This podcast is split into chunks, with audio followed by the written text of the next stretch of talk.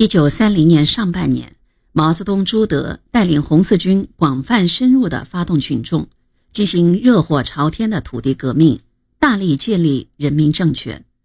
包括赣南、闽西两块苏区的中央革命根据地已经形成，全国的革命形势也出现了很好的局面。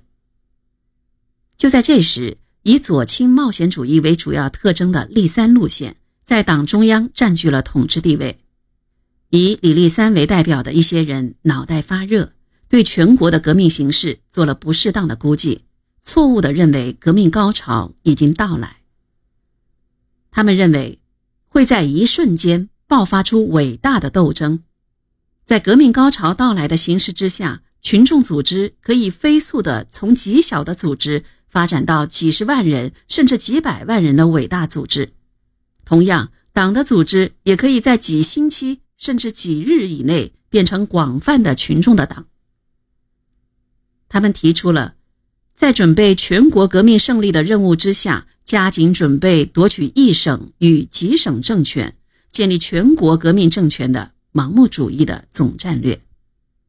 为此，他们提出了一条积极进攻的军事路线，要求城市工人举行总罢工、总起义，红军进攻大城市。一举推翻国民党的反动统治，夺取全国性的革命胜利，并且专门制定了全国总暴动和集中全国红军进攻中心城市的冒险计划，提出会师武汉、饮马长江的行动口号。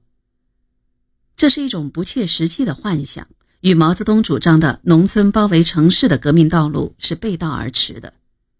毛泽东在抵制立三路线的斗争中。表现了高超的斗争艺术和手段。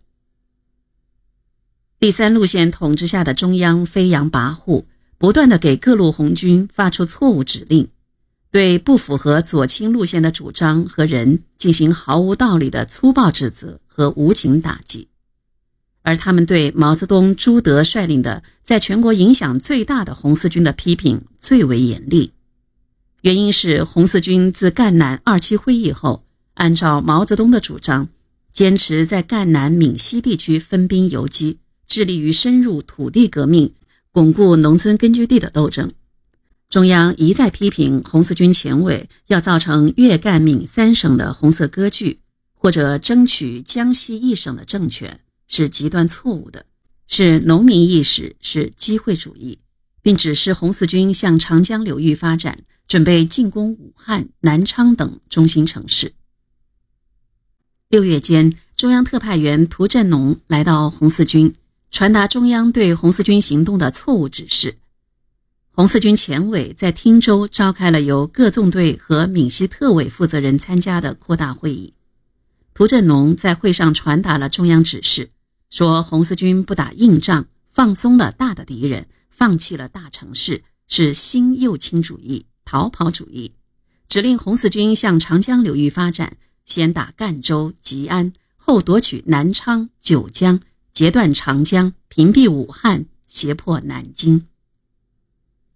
毛泽东、朱德一开始就对李立三的冒险主义路线表示怀疑，觉得在敌我力量对比十分悬殊的情况下，即使能够占领一两座中心城市，也不见得能够坚守住。但由于党中央的粗暴批评和咄咄逼人的左倾气焰。不得不在组织上表示服从中央的决定，但在实际行动中进行了巧妙的抵制。